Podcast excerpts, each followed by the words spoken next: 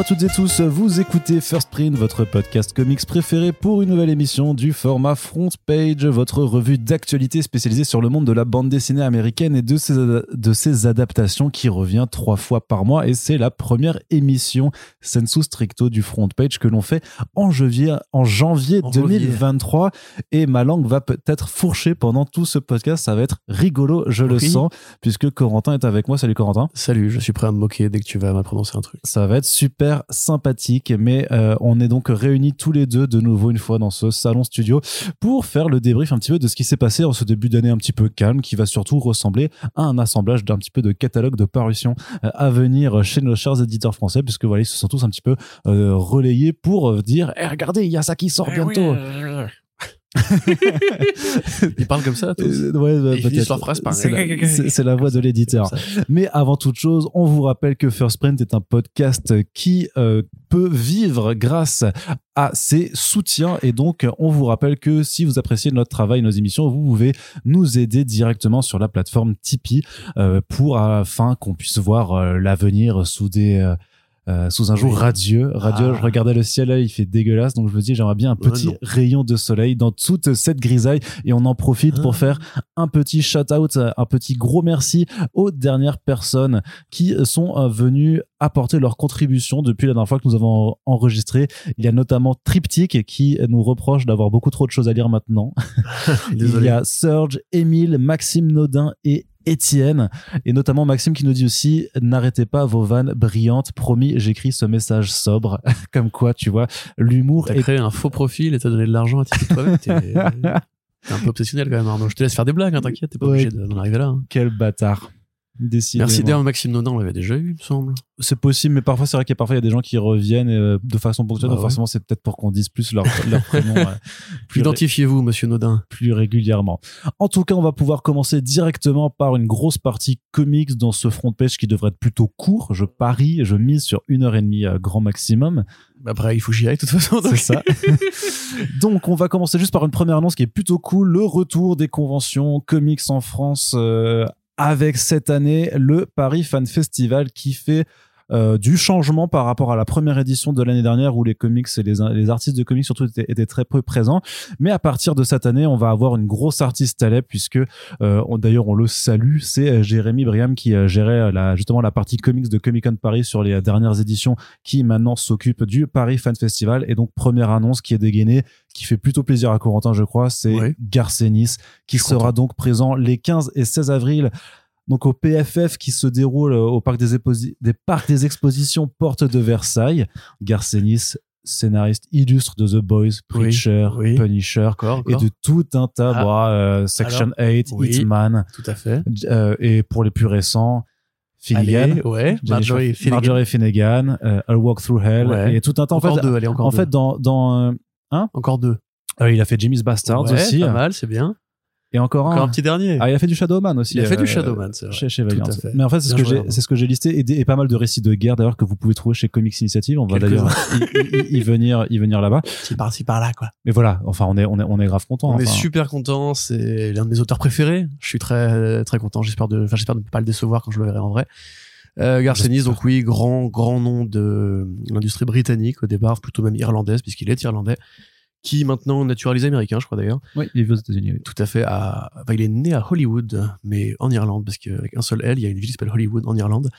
Euh, donc oui, effectivement, très très grand nom et 2000 AD et ensuite de Vertigo et ensuite de DC de Marvel un peu par-ci par-là, mais ça n'a jamais été un grand fan de super-héros. Très grand nom du label euh, Max.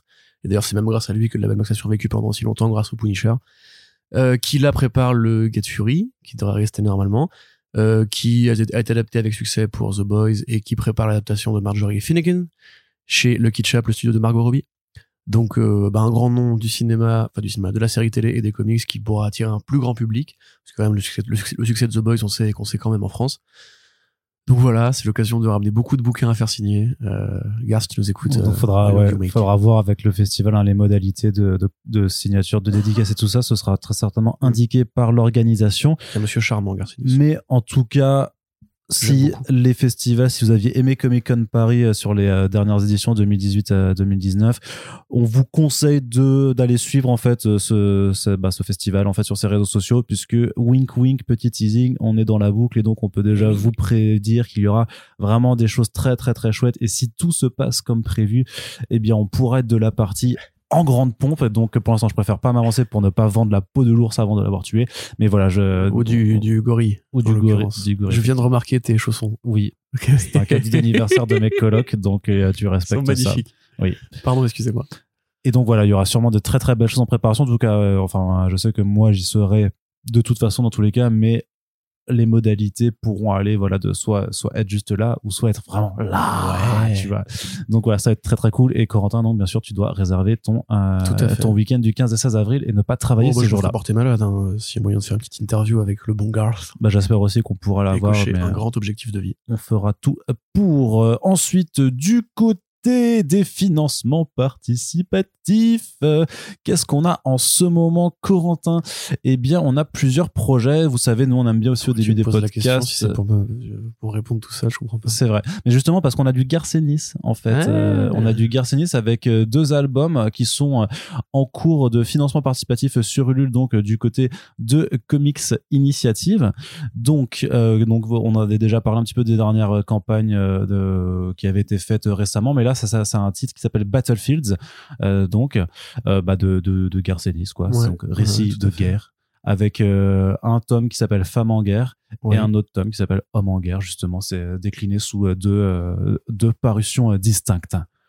Euh, oui, très bien. Tu. Voilà. Bah, c'est toi le spécialiste de Garcenis. Ah oui, non, peu. mais après, bon, Garcinis, ça fait beaucoup de comics militaires, effectivement. C'est probablement le truc qui nourrit le plus sa bibliographie depuis, euh, bah, depuis qu'il a commencé, on va dire, parce que même dans Preacher, il y a des morceaux de, de façon, le père de euh, Custer, qui était un vétéran. Dans tous ces comics, c'est toujours une parabole militaire, paramilitaire.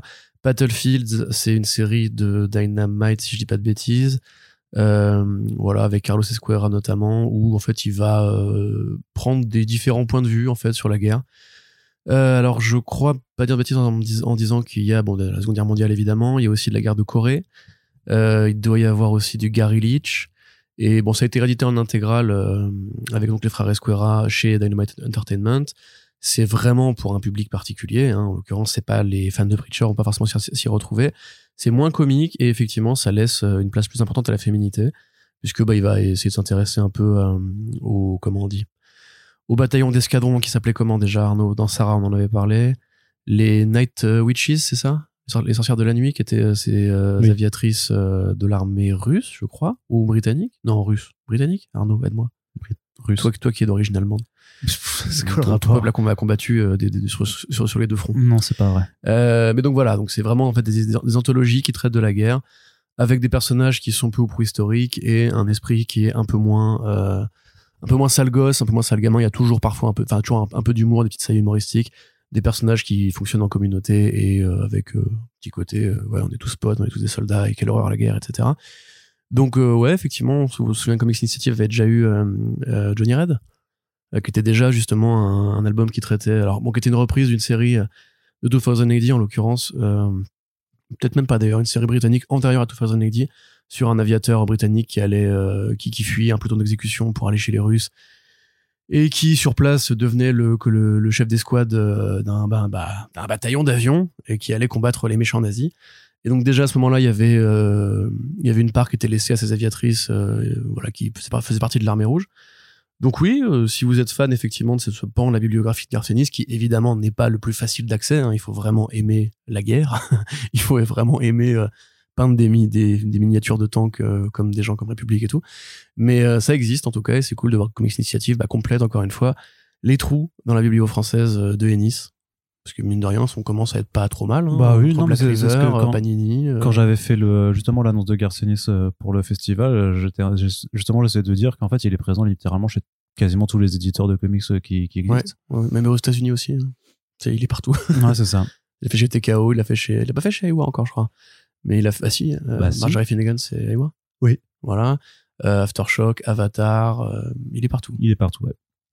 En même temps, j'imagine que ce genre de personne, il va chez un éditeur, il propose un script et Oui. j'imagine qu'en face, ils lui disent pas euh, Oui, oui. euh, t'es qui euh À tel point que même, enfin, c'est aussi un mec qui a une boulimie d'écriture constante et quand il a pas d'éditeur avec qui travailler, il va carrément voir le ministère des Armées aux États-Unis pour faire des comics sur la Seconde Guerre mondiale. Il en avait fait un sur les biplans qui avait fait une grande bataille célèbre dans l'Atlantique. Et c'est donc c'est édité par le gouvernement américain car c'est Des c'est comics de édité par le gouvernement américain du coup. Très bien. Et autre campagne actuellement aussi, c'est euh, un titre qui s'appelle Écuyère ou Squire, euh, qui arrive donc chez Bliss Edition, qui continue à explorer un petit peu donc euh, tous les, les, petits pans de la littérature, euh, enfin de la bande dessinée euh, jeunesse slash young adult. C'est un titre qui nous vient de Sarah Alfaghi et Nadia Chamas, qui parle en fait donc de, de Aiza en fait qui ça, ça, ça, fait un peu penser à Mulan, mais dans un royaume qui fait qui est plus de, du, du Moyen-Orient, parce qu'en fait donc c'est donc c'est cette cette personne qui veut devenir chevalier, qui est le plus haut grade en fait dans dans l'empire dans lequel elle réside, parce qu'elle fait partie d'une minorité en fait qui est opprimée en fait, quand cet empire euh, entre en guerre avec une autre contrée, bah en fait, euh, il y a recrutement général et elle trouve donc l'occasion de pouvoir devenir euh, chevalier tout en devant cacher ses origines. Puis elle va se rendre compte qu'en fait, que l'empire pour lequel elle bataille en fait pas peut-être aussi bienveillant que ce qu'elle pensait. Et c'est un titre bah, notamment qui a gagné un Harvey Award à la New York Comic Con en 2022. Euh, et qui nous arrive donc euh, en euh, français. C'est un gros pavé, hein, c'est 300 pages et quelques. Donc euh, la campagne est en cours de financement participatif en ce moment. C'est une Et- intégrale du coup. Oh ouais, c'est une intégrale, c'est Ouais. c'est un récit complet. Et ben voilà, Bliss a déjà édité pas mal de titres jeunesse avec de très bons euh, auteurs et autrices, notamment toute la série des, des, Dragontés euh, de Kay O'Neill. Donc on a entièrement confiance en plus dans cet album s'il a déjà été primé aux États-Unis sur le fait que ça devrait pouvoir en intéresser pas mal d'entre vous. Les couleurs sont jolies. Oui, non, non, mais ça a l'air super beau par contre. Euh, En plus, et l'ambiance, t'as un peu un truc à la Journey aussi euh, dans, la- dans, dans les paysages, ça que, Ah oui, tu vois, c'est tu vrai. vois, que moi j'aime euh, j'aime beaucoup. Corentin aussi Oui. dans les annonces du moment, le FIBD approche et donc euh, les auteurs et autrices de bande dessinée en France ont pu choisir par vote les euh, nommés pour le Grand Prix et parmi ces nommés, on retrouve Alison Bechdel qui est une autrice américaine. Effectivement, oui, avec euh, Marion Montaigne. Non, pas, du tout, pas du tout avec Riyad Satouf et, avec Catherine, Norris. C'est ça, pardon, je confonds. Donc effectivement, Le secret de la force surhumaine, qui est la dernière, euh, le dernier roman graphique de la trilogie de romans graphiques euh, biographique de Alison Bechdel, sur euh, un- une perspective plus générale. On en avait déjà parlé à l'occasion de l'avenue en France de Bechdel, qu'on avait malheureusement raté parce que c'est ouais. Bechdel et qu'elle fait des interviews avec des gens qui ont des plus gros CV que nous. Euh, mais coucou quand même Alison. Donc effectivement, qui parle de son enfance euh, jusqu'à son actualité récente, jusqu'à sa vie d'adulte, en prenant comme thématique centrale, on va dire le sport, Euh, son rapport à l'exercice physique, euh, voilà, la musculation, le saut, les, promenades même encore une fois, qui va un peu analyser sa vie par ce prisme-là, là où les deux romans graphiques précédents étaient plutôt sur ses parents, à la fois sur son père euh, et son suicide. Son père était un, un homme gay refoulé qui s'était foutu en l'air et ça lui avait un peu activé différentes choses parce que Bechdel elle-même est, bah, je sais pas, alors du coup je sais pas si elle a transitionné ou pas, mais elle est euh, lesbienne il me semble, simplement. Enfin simplement, je veux dire, elle a pas, euh, parce que je pensais à Joey Soloway à qui j'ai fait un article récemment dessus. Euh, et l'autre qui était sur sa mère. Donc euh, là voilà, c'est un peu la fin de, ce long parcours. Je sais pas exactement si ça vaut un grand prix. Moi j'avoue que je l'ai lu, mais je suis pas un, éno- un énorme fan du style de Bechdel en général. J'ai préféré Fun Home pour le coup, à mon avis, qui était une œuvre un peu, un peu supérieure, mais c'est pas à moi de façon de dire qu'est-ce qui gagnera le Grand Prix. Et tu m'as dit les deux autres, du coup, oui. Non, bah, Riyad Satouf et voilà, Catherine Meurice, mais euh, euh, ça ne nous concerne pas. quoi. Exactement. Bon, après, on peut faire nos pronostics. Moi, je pense que peut-être que Meurice a plus de chance euh, cette année. Ouais, mais surtout qu'elle a déjà qu'elle a reçu un fauve la- l'année dernière, je crois. Donc, euh, Bah ouais, il y a bon, deux ans. Donc. Tu sais, les, les Eisner Awards, ça les, ça les dérange pas pour en foutre. Oui, non, non, non, mais le Grand Prix, ça même le, le- le Grand années. Prix, ça n'arrive qu'une fois par tu verras que hein. Saga, quand l'année prochaine, on va avoir les Eisner. Enfin, là, en fait, même cette année. Mm. Ça va recommencer. c'est vrai, c'est vrai. En tout cas, voilà, bah, en tout cas, juste une preuve supplémentaire que la bande dessinée américaine peut de temps en temps s'inviter au FIBD, même si, voilà, c'est pas, c'est pas Iron Man de Ramvé non plus. Hein. Non, du tout. D'ailleurs, Iron Man de Ramvé, ça n'existe pas encore. C'est vrai. Non, non, mais voilà, après Chris Ware, Alison Berger, cette proche. je fatigué, je confonds Cantwell et Ramvé maintenant. Non, mais c'est ça, c'est que, en, que, en fait, c'est que t'as, t'as Chris Ware, maintenant t'as Alison Bechdel, puis après le prochain sera Alan Moore, quoi, un truc comme ça, même si. euh, Oh, t'auras peut-être plutôt du Close avant. Ou... Ah oui, Close, ouais, c'est pas, pas faux, t'as raison. Même tiens. du Forceman ou des mecs comme ça qui sont encore identifiés, enfin qui sont pas identifiés comics mais qui font du roman graphique un peu exigeant. Et... Doug Bardef, il a déjà reçu, non?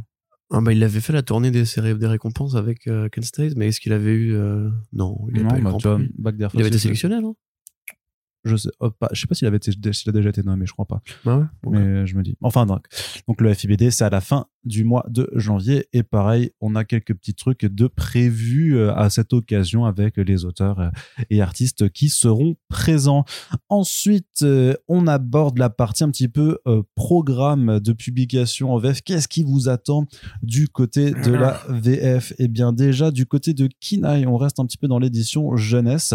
Parmi les nouveautés de ce début d'année, déjà, bah, il y a le troisième numéro de l'anthologie Punch, la saison 2 qui arrive. C'est, je crois que c'est celui qui t'avait fait de l'œil un petit peu, qui s'appelle Coriandre et Estragon, euh, qui nous vient de, de Anaïs Mama. Ah tu sais, oui, c'est avec l'auberge en fait qui recueille, euh, qui est qui, euh, ouais, qui abrite en fait des monstres euh, qui en ont un peu marre de se faire casser la gueule par des chevaliers et tout ça. Ouais. Et en fait, tu suis voilà Coriandre qui, qui est l'apprenti la de, donjon, quoi. de Estragon.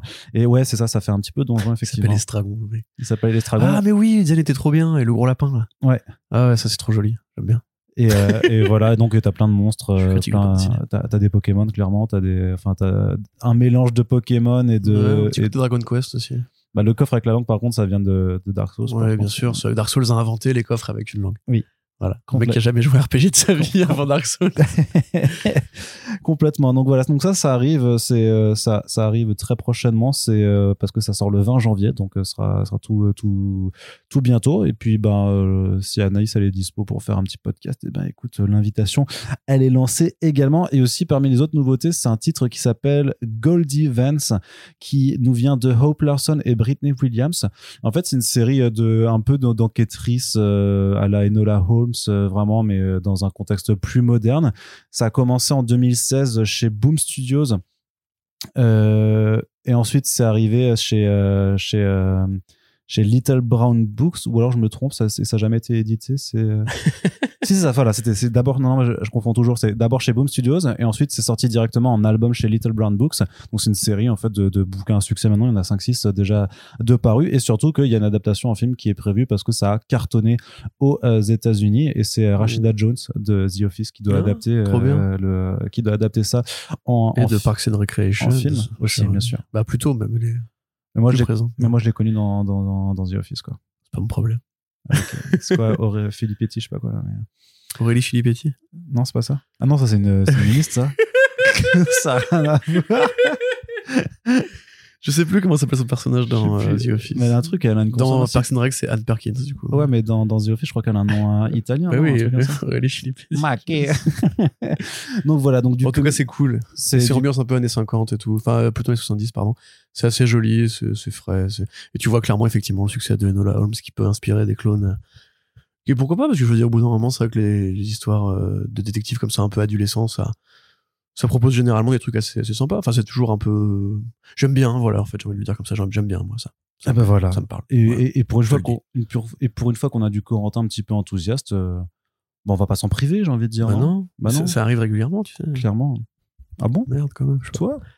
Bah oui Toi qu'on appelle Corentin Lablase euh, à Ivry J'en ai marre de cette réputation de merde que tu m'as collé. là. euh, c'est- Je crois qu'il me semble. Alors, il me semble que c'est toi qui te l'es bien collé tout Oui. seul.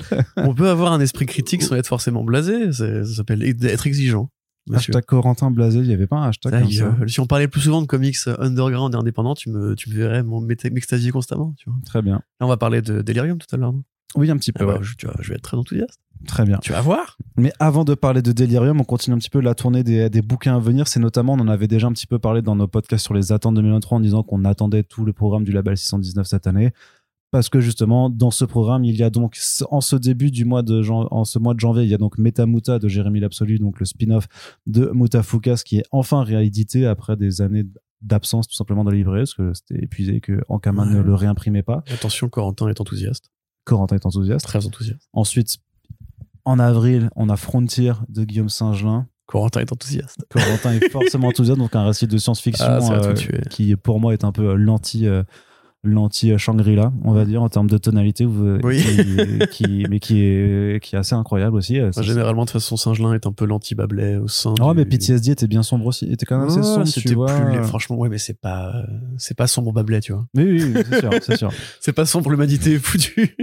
Et donc voilà, bah, donc un récit de, science-fiction qui s'intéresse à, plusieurs personnages en fait qui évoluent à la fois. Enfin, on va trouver des, des gens qui font de la recherche pour de l'exploration spatiale, euh, des pirates de l'espace, euh, justement des gens qui opèrent pour des compagnies privées, des, milices euh, qui appartiennent à des gros groupes. Donc euh, voilà, euh, c'est un récit sur le temps long et donc euh, bah, ça sortira donc en avril et euh, bah, vous verrez que c'est super beau.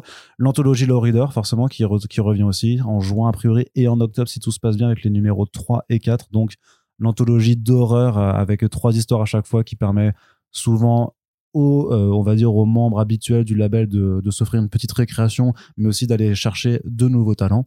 Donc euh, ça c'est plutôt vraiment plutôt sympathique. récréations souvent un peu plus expé d'ailleurs, parce que quand on a bien vu, on se souvient du numéro Monsieur Sato, qui était Ouais justement ouais. de façon assez intéressante pour Saint-Gelin de renouveler sa, son utilisation des couleurs. Donc oui, toujours, euh, toujours partant pour du low reader. Et justement, si vous aviez lu l'histoire Slum Kids dans le Low Reader 2, euh, tu l'as lu, Corentin? Le Reader 2 Tu sais, c'est que je t'ai Oui, je prêté il y a trois je mois, l'ai lu, je l'ai lu. que tu me rends pas là. Oui, c'est c'est bon. Les, les gens n'ont pas envie d'entendre parler de ça. Donc en fait, Petit Rapace va développer une autre histoire en fait dans l'univers de Slum Kids avec euh, voilà un, for- un format long euh, qui donc dans cet univers qui s'intéressait bah, à des gamins euh, dans une dans un bidonville à ciel ouvert, euh, dans une décharge à ciel ouvert où euh, bah, les gens sont tous en train de crever parce qu'ils se droguent. Euh, et c'était justement avec euh, l'élément de la drogue que Petit Rapace justement se permettait de faire des scènes complètement what the fuck avec euh, à base de démons et de gros trucs qui partent dans des délires où ça où ça charcle hein, parce que voilà on est dans, dans l'esprit low reader slash doggy bags. Donc là il y aura une version longue en fait de cette histoire qui ne sera pas la même hein, c'est pas enfin pas une version étendue ça se passe dans le même univers mais ça se présente comme étant indépendant euh, même si on imagine qu'il y aura des petits clins d'œil. J'imagine que c'est comme ça que ça fonctionnera mais en attendant si vous ne connaissez pas moi je vous inviterai juste à aller lire Low Reader 2 qui est toujours disponible en librairie Ils vont appeler ça le reader one shot ou... euh, non, non, ils vont appeler ça juste euh, le Ouais, ouais, Kids. Après, peut, je sais pas s'il y aura un, un- un branding sur la couverture. Ouais. euh, Parce que euh, du coup, ça valide l'idée qu'ils pourraient faire des spin-offs de la moindre histoire de low reader si. bah les- techniquement oui. marche, tu vois. Techniquement oui. Voilà. Si, ben après seulement si c'est des univers qui appellent, parce que genre l'histoire justement euh, que dessine Ludovic Chenot, qui est écrite par euh, Run aussi, avec euh, tu sais l'indienne qui est prise en, en stop, n'appelle pas de suite du tout ou de spin-off. Non, non, mais j'ai pas dit systématiquement. Je veux dire, Mm. euh, s'ils veulent. Oui, oui, s'ils veulent, oui, oui, bien sûr. Ils sont pas obligés. Hein. Non. Si tu nous écoutes, Ron, vous n'êtes pas obligés. Tu fais ce que tu veux. Ensuite, euh, autre titre qui doivent arriver. Bon, forcément, la suite de MFK2, bah ça, on est chaud. Quand t'es enthousiaste. Corentin, toujours enthousiaste. Bah, MFK2, quand même, c'était. Un titre qui s'appelle euh, Blood Moon, euh, qui est écrit et dessiné par Bones et qui nous avait été annoncé il y a déjà pas mal de temps, hein, mine de rien. Ça, ça fait grave plaisir, quand même. De. Bah, Bones, chez 619, ça fait grave plaisir. Bah oui. Bah, non, je sais pas, on dirait que tu t'en fous. Enfin, c'est cool, non? J'aime bien son dessin, lui. Bah oui, mais ça faisait longtemps que ça avait été annoncé. Bah, je vais rater. mais bah voilà. Voilà. Ça faisait, Pas deux, toujours être. euh, hein ça faisait deux ans. oui, moi, je fais pas de soirée avec les mecs du 619, Mais, Arnaud. mais moi non plus. Je suis pas un corrompu. mais moi non plus, ou juste un peu. Enfin. Et donc pour le mois de novembre aussi, on a Cloud donc qui est T'as euh, pas décrit Blood Moon, ce que c'était. hein? Si, Pour ceux qui savent pas comme moi. c'est sur une base lunaire, Ouais. il y a des disparitions inquiétantes. C'est, voilà. C'est un titre d'horreur. Avec un, c'est un trait un peu à la mignola. Ouais. Avec un trait cassé comme ça. C'est très joli. Voilà. Bah, je, suis, bah, je suis content que tu l'aies décrit. Et bien voilà. Les gens ont appris des choses. Eh ben oui, Titre d'horreur base lunaire. Voilà. Disparition. Mignola. Mignola. C'est en fait, en fait, on va décrire euh, maintenant toutes les prochaines sorties que par des mots clés. Moi, je serais chaud pour ça, pour le coup. Et donc Je fais ensuite, des reviews avec que des mots-clés. Ouais, bah, mots-clés, super. super, tu sais, c'est vraiment le minimalisme. fais plus souvent, tu vois, comme ça. Ouais, ouais, clairement. Ultra méga, donc euh, gore, kaiju, hyper bien. Voilà. Facile. pas mal, ouais. Watchmen, euh, Watchmen, euh, temps. sympas ouf. Private joke, pardon. Arnaud, continue. Et juste aussi, en novembre, forcément, Florent Maudou sera de retour parce que lui, on ne l'arrête jamais. Lui, il produit des albums à la pélé parce qu'il a un rythme de dingue. À la quoi? À la pelletée. À À la- pellée. comme le roi? Je te dis, je te dis comme. euh, À la pelle, à la pelletée, à la pellée. Allez. Ah oui, bah voilà. Non, mais je dis supérieur, que ma-. Je t'ai dit que ma langue, elle est trop Il fourchée aujourd'hui. la pelletée et la pelle. Putain, mais Il est trop fort. je vais, Je suis désolé, je suis très fatigué, pardon. Vas-y, Arnaud, enchaîne. je vais te soulever. Allez, Corentin, donc Cloud, donc une nouvelle une nouvelle série en fait qui se euh, déroule toujours dans l'univers de Freak Squill et qui fait donc suite au cycle de funérailles tout en étant là aussi présenté comme une porte d'entrée parce qu'effectivement euh, le petit souci entre guillemets on va dire de, de Modou euh, avec l'arrivée du label chez Rutsev c'est que bah, sa première parution c'était le tome 7 en fait d'une série qui en avait donc déjà 6 au printemps donc c'est un petit peu dur de forcément de, de, de, de vendre on va dire sa nouveauté quand bah quand c'est quand même la fin d'un cycle et là ça permettra de repartir sur une nouvelle base avec aussi là un visuel bah, qui est très, euh, on va dire, euh, pas explicite, mais très euh, premier degré, puisque c'est des personnages qui marchent dans un paysage très brumeux, donc cloud, nuage, brume, tout ça. Voilà. Tout à fait. Post-apo. Post-apo, ouais. Last of Us. Last of Us. Très bien. Corentin, t'es chaud? Bah oui, bah de son 6-19, moi je suis toujours euh, plus ou moins chaud. Hein. Là, je suis plutôt chaud. Bah, mais Tamuta, c'est pas une nouveauté, donc euh, bon. ouais, mais tu connais pas, quoi. C'est ça, et puis c'est un peu l'une des rares pièces manquantes de la mythologie méta que je ne l'ai pas, que, mm. je n'ai pas, pardon. Euh, Frontier, évidemment. Euh, Low Reader, toujours. Euh, Blood Moon, du coup. Lune, horreur. Niola.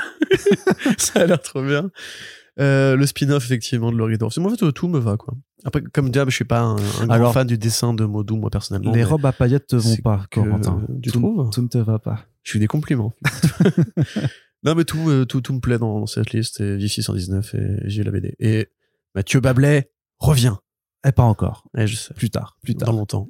Très ah, longtemps. Allez, Corentin, justement, tu parlais de Delirium avant, du Brian Talbot qui nous arrive donc aux éditions Delirium en ce début d'année. Ouais, tout à fait. Euh, alors, ils avaient déjà fait du Talbot d'ailleurs, euh, à part Nemesis? Euh, Je ne sais pas. Je me pose la question parce que du coup, Ryan Talbot qui a repris Nemesis de Warlock après le regretté Kevin O'Neill, qui est un grand dessinateur britannique, mais qui est là en l'occurrence plus dans ma niche de grand dessinateur britannique que celle d'Arnaud. dans le sens où c'est un mec qui est quand même assez discret, qui fait beaucoup plus de trucs underground ou très indépendants au point que c'est même compliqué en fait de citer un grand chef-d'œuvre sur lequel tout le monde pourrait se retrouver et dire ah oui c'est le mec qui a fait ça. Euh, donc là voilà si je vous parle de Luther Arkwright par exemple ça va probablement pas vous dire grand chose même si c'est en cours d'adaptation. Et très honnêtement j'aimerais bien voir la tronche du mec qui a signé les droits de Luther Arkwright parce que ça doit être un des machins les plus compliqués à adapter avec Nexus ou, si tu veux vraiment faire Nemesis de Warlock en, en image réelle par exemple. Enfin c'est vraiment euh, compliqué à faire. Mais donc voilà Grandville en l'occurrence c'est plus facile d'accès Imaginez-vous un monde dans lequel, alors un monde déjà avec des animaux anthropomorphes, hein, c'est très important, parce que le héros est un euh, blaireau, voilà, comme Arnaud, euh, pardon, euh, dans lequel donc des animaux côtoient des humains, mais l'histoire du monde a quand même fonctionné de la même façon. Un jour, les guerres napoléoniennes débutent et l'Angleterre perd, ce qui n'est pas arrivé dans la vraie vie.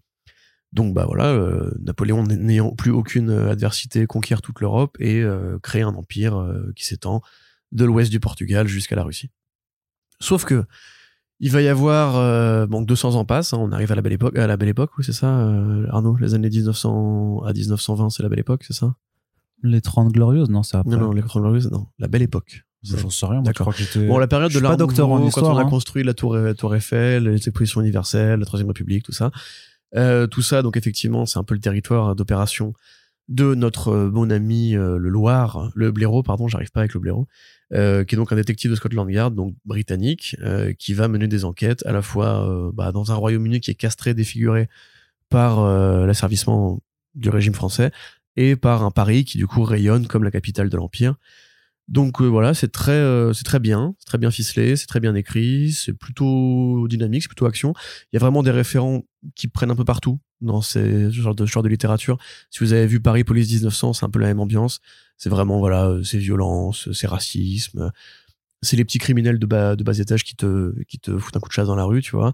C'est aussi un peu Jack rien quelque part. C'est très Jules Verne, c'est très Vernien. Euh, c'est un peu, tu vois, un peu Alex Alice aussi dans le côté. Euh, on va en mettre vraiment cette, esthétique justement un peu carte postale, un peu Grand Paris et tout. Mmh. Euh, j'ai juste un défaut avec la colo que je trouve vraiment très numérique qui correspond pas au style de Talbot. Mais à part ça, voilà, ça reste de la très bonne BD. Je sais pas si ça a reçu des prix, il me semble que oui, je crois, il me semble. Euh, parce que c'est un auteur qui, a été euh, maintes fois récompensé, hein, euh, Brian Talbot. Même si, voilà, encore une fois, c'est pas forcément le mec le plus connu de la Terre. Donc, euh, de voir Delirium s'intéresser à lui, c'est génial, ça leur correspond carrément, c'est exactement le genre de mecs qui vont bien dans leur catalogue et qui parlent à cette niche de passionnés qui connaissent ce genre de nom de famille. Très bien, très content. Euh, belle annonce pour le début d'année du côté de cette petite maison d'édition que j'aime beaucoup. Très bien. Et euh, l'occasion de vous rappeler qu'on bientôt euh, Laurent Lerner de Delirium sera avec nous pour un Super Friends des familles que ça fait très longtemps qu'on le planifie et qu'on va enfin réussir à le faire. Ensuite, Corentin, c'est du côté de Delcourt qu'on va, donc je te laisse encore la parole, puisque là on parle un petit peu, bah oui, bah j'ai envie, je, je suis le maître de ce podcast de toute façon. Donc c'est moi qui décide Oui, qui a la parole ou pas. Quelle est l'occasion? Les Daniel Close qui reviennent, Ah oui. nouvelle édition, nouvelle traduction, nouvelle mise en page peut-être, enfin on sait pas trop à quoi ressembleront les albums, mais voilà, après avoir été repris. Nouvelle traduction, c'est sûr. Oui, nouvelle traduction, ça a été annoncé, ça a été annoncé je le sais. Donc oui, effectivement, euh, bon, les éditions, donc Cornelius n'ont plus les droits de la bibliographie de Daniel Close. On peut s'en plaindre, on peut considérer que ce monde est cruel et où le carnet de gagne toujours à la fin. C'est triste, c'est comme ça, c'est la vie. Euh, L'édition n'est pas épargnée par euh, ce phénomène.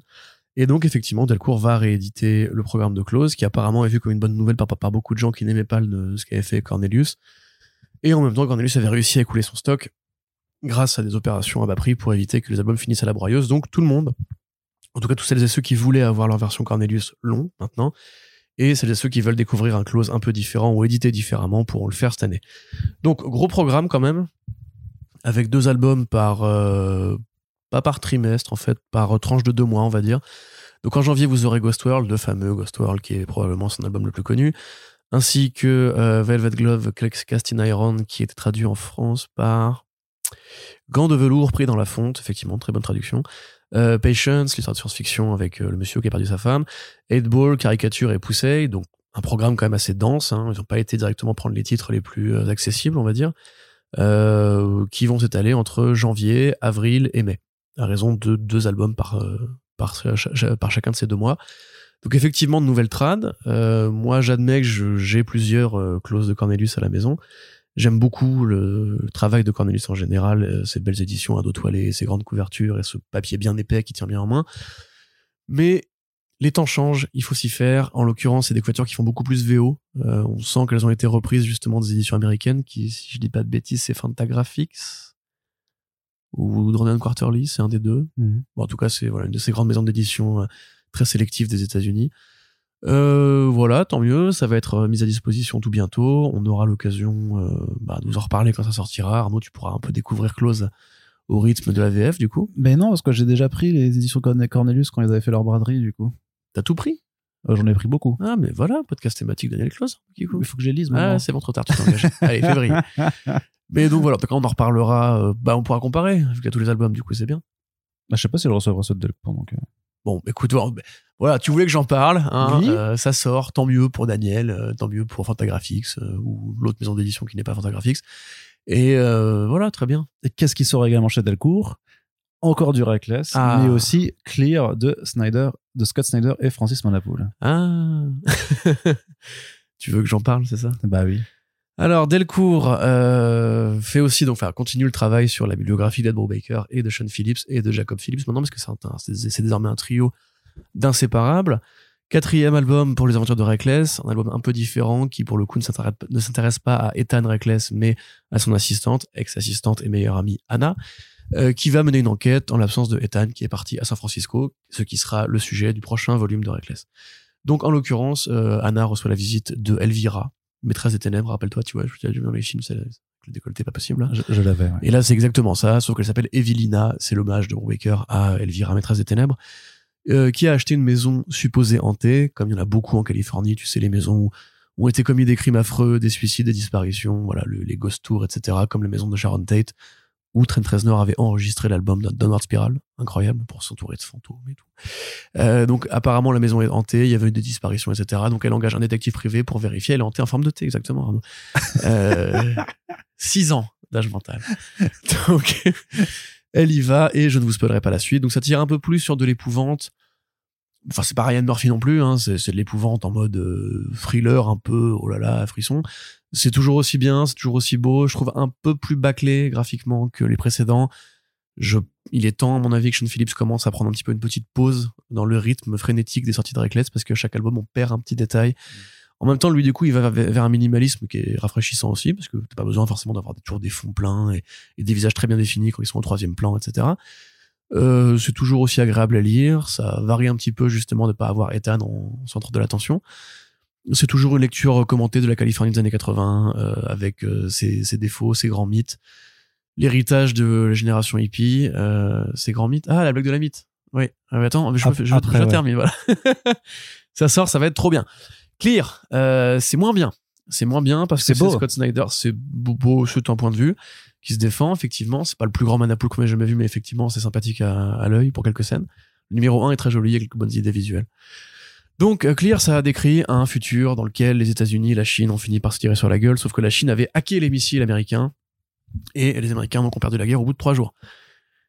S'ensuit un effondrement social de, du modèle euh, des États-Unis. La tech a continué à exister, mais euh, bah, l'humanité s'engouffre peu à peu dans le chaos. Et comme en fait le chaos c'est un peu compliqué et que le métaverse n'a- pas marché, on a créé en fait des lentilles ou plutôt des prothèses artificielles euh, qui nous permettent de voir le monde autrement. Tu m'entends? Tu m'écoutes hein? Oui, je t'écoute. Voilà. qui s'appelle les Veils. Et c'est un peu comme un filtre Instagram ou un filtre Zoom, tu vois, quand on était euh, pendant le Covid et qu'on faisait des, des conférences et quoi derrière nous, on, a- on avait l'impression que c'était la plage et le paradis. toujours, moi je mets des, des petits bonhommes guimauves qui font la teuf. Je ne suis pas étonné. mais donc voilà, bah, en fait, le principe des Veils, c'est ça, mais sans la conférence Zoom. C'est-à-dire que tu mets un, tu mets ton, ton, ton logiciel Veil et du coup, tu vois des petits hommes guimauves partout autour de toi. Et en fait, tu peux voir que tous les gens qui viennent te parler, en fait, sont des hommes guimauves. Ou sont des pandas, ou sont des, des, des, mais des mecs de clips de rap et tout, etc. Donc voilà, c'est une idée qui est stupide, mais c'est une idée de Scott Snyder, donc c'est naturellement stupide. Euh, et ce qui Oh, compte- mais qu'est-ce qu'il est méchant ce qui compte, c'est pas ça. Non, mais ça, franchement, c'est- je trouve ça imbuvable à lire, mais euh, c'est mon, point de vue. Parce qu'en en ça, on s'en fout. Ça, ça c'est l'argument de la série. C'est le gadget cyberpunk dont il a besoin pour faire son histoire de cyberpunk à la Blade Runner, puisque c'est une histoire qui va faire du tech noir, c'est-à-dire grosso modo un monde futuriste avec une techno dominante qui a asservi l'humanité, et un détective privé à l'ancienne, avec un nom à l'ancienne, un caractère à l'ancienne d'Alan Bogart, qui mène l'enquête et qui va découvrir évidemment qu'il y a un grand complot qui est lié à ceux qui possèdent le système. C'est très classique, c'est très conventionnel. Le gadget, effectivement, de voir la réalité autrement avec tes veils, fait qu'il y a quelques scènes intéressantes de Manapool. Très honnêtement, même euh, pour apprécier quelques créations de Snyder en indé récemment, je dirais que c'est pas le haut du panier. Et bon, je suis pas étonné qu'entre guillemets ça aille à côté de Noctera, on va dire. Donc euh, voilà, si, ce, si en tout cas vous n'êtes pas comme moi, si à chaque fois que j'ai du mal de Scott Snyder, vous dites euh, non c'est pas vrai, il est vachement bien quand même, n'hésitez pas à y aller, chacun ses goûts, tous les avis sont dans la nature. Moi, comme je le dis à chaque fois, j'ai un peu aussi de la poussière sous les bottes par rapport à ce scénariste parce que je lis tout ce qu'il fait. Parce que je suis obligé pour le travail, parce qu'Arnaud le fait pas. Euh, donc c'est un peu ton, c'est Marc Millar et Scott Snyder quand même. Tu m'imposes un poids euh, considérable. Euh, mais donc voilà, ça existe et tant mieux pour les fans de Manapool qui auront de belles planches. Très bien, Corentin. La blague de la mythe, Arnaud. Oui, non, je la fais dans la dans la dans la pause euh, entre la partie comics et la partie euh, télé parce que sinon, sinon on va non mais sinon on va se perdre. Euh, justement, ce que je veux encore te laisser un petit peu la parole juste pour nous dire quelques petits mots juste pour rappel en fait, enfin on en a déjà parlé lors de sa sortie VO euh, du Hulk Grand Design qui arrive en avril chez Panini Comics. Ouais, donc même- la fin de la trilogie, à supposer qu'il n'y ait pas de suite à ce qui, à ce qui était fait jusqu'ici. De cartooniste Kayfabe, donc le studio de Tom Sholey, euh, apparemment il faut dire, euh, Ed Piscor et donc Jim Rugg, qui sont les trois meilleurs potes qui bossent dans le même studio et qui font des interviews géniales de- d'auteurs de, comics, d'artistes de comics et des podcasts de lecture, on va dire, enfin où ils me prennent un numéro, ils le, ils le dépiotent, ils t'expliquent comment c'est fait et tout, sur YouTube. Très bonne émission au demeurant si ça vous intéresse. Donc, euh, Piscor avait mis le feu aux poudres en faisant les X-Men Grand Design, qui était une relecture assez complète de, des X-Men depuis leur création par Stan Lee jusqu'à euh, la majorité du, vol- du volume de Claremont. Euh, puis il y avait eu les Bah, Jusqu'à ce qu'en fait les, les séries se divisent après en plein de titres X-Men. Voilà. hein, bah, c'est tout simplement. 92, du coup. Ouais, ouais, c'est à la fin des années Ouais. 80. ouais. Euh, après ça, du coup, il y avait eu le Fantastic Four Grand Design qui était beaucoup plus court, c'est que deux numéros par Sholey, qui est donc considéré comme l'un des clones modernes de Kirby, qui fait vraiment du Kirby euh, dans le présent, avec un trait plus léger quand même. hein. Il a un trait un peu plus dessin au feutre, tu vois, que Kirby, qui était vraiment super ancré et tout. Euh, et Jim Rock, donc est le troisième, qui est un dessinateur un peu moins connu que les deux autres. Enfin, il est, pas aussi implanté euh, sur le marché indé. Il a fait quelques bons titres quand même. Là, en fait, lui, il prend une approche sur le Hulk qui est plus euh, de rendre hommage au personnage comme une création éditoriale. C'est-à-dire qu'au début, en fait, vous avez, comme pour le grand design euh, Fantastic Four ou X-Men, des planches qui vont re- reprendre les premières aventures. Et puis, petit à petit, ça se, segmente avec des pages qui sont que du blanc, des covers de numéros, des commentaires méta et en fait une sorte de grande cartographie des événements éditoriaux du Hulk, plus que vraiment de son histoire personnelle et tout. Il y a ça aussi, mais le critère particulier de ce volume-là par rapport aux deux autres, c'est vraiment voilà ce- cet hommage à l'objet comics, au découpage comics, à la cover comics, euh, plein de bonnes idées graphiques qui sont très bien utilisées. C'est aussi quelque part une. Alors Panini avait dit euh, plonger dans la psyché de Bruce Banner et tout. Pas du tout. Enfin, c'est pas du tout un truc analytique sur euh, euh, comment pense le Hulk ou quoi. C'est, il y a d'autres BD pour ça. Là, c'est vraiment juste, bah, comme encore une fois le Fantastic Four, plus plus le Fantastic Four que le que le X-Men qui était vraiment beaucoup plus long et beaucoup plus narratif, tu vois. Là, c'est vraiment une sorte de commentaire méta sur l'histoire et l'évolution du héros, au point que le style graphique va changer. Enfin, la, présentation du Hulk va changer par, période. Là où, par exemple, Piscor était quand même assez euh, unique dans son style. Il, faisait évoluer le, grain, il faisait évoluer la couleur, etc. par rapport aux époques, mais ça restait du Piscor. Alors que là, il te fait même un hommage à, à Savage Dragon, tu vois. Mm. On voit le Hulk à la piscine, il a un, il a un bonnet de bain et ça lui fait les, la crête du Savage Dragon, tu vois. Donc euh, il y a vraiment ce côté, on... parce qu'il faut, il faut en fait signifier l'évolution du Hulk euh, en termes graphiques et du coup, bah, le Hulk quand tu le dessines façon années 90, il ressemble à Savage Dragon. Mm. Donc c'est super bien à lire en tout cas si on aime ce genre de BD, c'est vachement cool. Moi, je vous conseillerais de tout lire. Hein. Les trois euh, séries euh, sont éditées du coup en France avec des grands formats. Là, c'est pareil, ce sera un grand format. À 22, je crois, si je dis pas de bêtises. Je sais pas, 26 C'est peut-être 26. Bah, c'est peut-être souple et rude. Enfin, Non, c'est du souple. C'est du souple. Ok. Bon, en tout cas, très grand format souple euh, qui, qui, qui, ouais, qui fait plutôt cool en plus, moi je trouve. Enfin, j'aime bien, qui est très, très agréable à lire en tout cas. Pour... Quentin enthousiaste. Ouais. Encore, et pour du Panini en plus. Enfin, du Marvel, quoi, tu vois. Bah, mais je, je n'ai rien contre Marvel. Ah, c'est rare. Est-ce qu'on continue très enthousiaste du côté de la VO avec deux petites actualités? La première, c'est Ramvé qui prépare un nouveau projet avec Ivan Kagel qu'il a commencé à teaser sur les réseaux sociaux. Ah, j'ai vu que tu avais mis ça, mais du coup, il va falloir qu'on se. Qu'on se lisse. On aurait peut-être dû se concerter avant. Euh, oui, effectivement, Ramvé prépare un projet avec Evan Kagel. Arnaud, je me demande comment ça s'appelle et de quoi ça parle. Euh, on a eu des infos, voilà, on n'a pas d'en parler. Donc effectivement, Ramvé qui revient en Indé après avoir euh, bah, clos, enfin clôturé euh, Radio Apocalypse en cours de route. D'après lui, c'est sa faute. Il dit pas que c'est la faute de l'artiste ou quoi. Il dit c'est moi, je me suis mal organisé et tout. Donc il avait plus trop de projets indés récemment. Il a fait du Marvel, il a fait du DC. Il continue d'ailleurs même. Euh, et euh, voilà, on attendait un petit peu quelle serait sa nouvelle création. Et comme pour euh, Blood Moon, Blood Moon, c'est ça, hein, chez 619, ça a été annoncé il y a plusieurs années, Arnaud. On a juste été très nul et très con parce qu'en fait, depuis des années, régulièrement, il tweet de nouvelles planches bah, de Kagel, en fait, effectivement, qu'il avait, qu'il avait déjà croisé sur Catwoman. Vous pouvez, parce que c'est compliqué de vous donner en fait des références sur Kagel, vu que c'est un artiste qui est très à la fois débutant entre guillemets dans le mainstream et très rare. Euh, il a fait quelques planches de Superman and the Authority 2 de Morrison et du coup cette collaboration avec Ramvé sur Catwoman mais il a pas fait 40 trucs euh, dans les comics de super-héros à part ça. C'est très beau, c'est très inspiré par, euh, bah, j'aurais envie de dire Evangelion évidemment parce que c'est le plus commun quand on parle de manga de kaiju et de Jaeger. Euh, mais a priori, c'est ça le thème. Voilà, ça va être des gros robots qui vont taper en tout cas, C'est ce qu'on voit sur les planches. C'est euh, l'ambiance qui se dégage des, des, des, dessins qui, qui sont. Et influence très manga, même si c'est probablement l'effet noir et blanc qui fait ça, parce qu'en vérité, il y aura des, des couleurs de Dave Stewart. Et ce sera, alors j'ai oublié son nom malheureusement, excusez-moi, le lettreur de euh, Blue and Green qui va s'en occuper. Et en l'occurrence, le lettrage était assez important dans Blue and Green, donc peut-être qu'il y aura un effet, qui, un effort qui serait par rapport à ça. Donc on ne sait pas où, Vault, Image, euh, les euh, Dark Horse, les possibilités sont nombreuses. On ne sait pas quand non plus, mais on sait que ça arrive et que ça fait quand même trois ans que c'est euh, en gestation, donc vivement et vivement le V nouveau. Ouais, c'est comme le vin nouveau, mais mais en bien. C'est le V nouveau. Le V nouveau. Très bien. Ensuite, Corentin, l'autre projet, est-ce qu'on en est impatient ou pas? C'est la nouvelle série Gardien de la Galaxie qui arrivera en avril chez Marvel avec euh, un duo de scénaristes aux commandes. C'est euh, donc Jack Jackson Lansing et euh, Colin Kelly, donc euh, des, des gars qui opèrent en fait en duo maintenant depuis euh, toujours, depuis toujours en fait. Ils ont quasiment fait que ça. on les a vus sur du Batman Beyond Neo Year chez DC. Ils s'occupent de la série Captain America Sentinel of Liberty. Ils ont fait la mini-série Kang le Conquérant chez Marvel. Ils ont également fait euh, Zojakan qui est dispo chez Comics Initiative ou Joyride chez Glénat en indépendant. Donc les deux prennent un nouveau statu quo pour les gardiens dont on n'avait plus trop de nouvelles depuis la, la fin de la précédente série d'Halloween qui s'était conclue avec le crossover The Last Annie et surtout, bah, on voit le line-up euh, en fait dans lequel il manque euh, Rocket Raccoon et Groot. Et euh, les personnages là ont tous un peu une dégaine de western.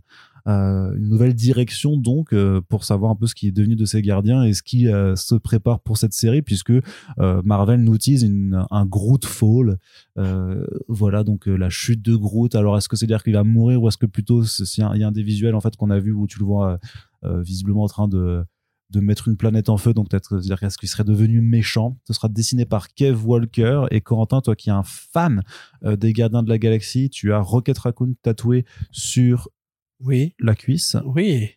Euh, Qu'est-ce que tu penses de Oh. Est-ce que est-ce que est-ce que tu penses que ça fera partie d'une d'une d'une- d'une belle parution chez Marvel ou que ce sera plutôt routinier parce que il y a un film qui arrive alors du coup on les remet au devant?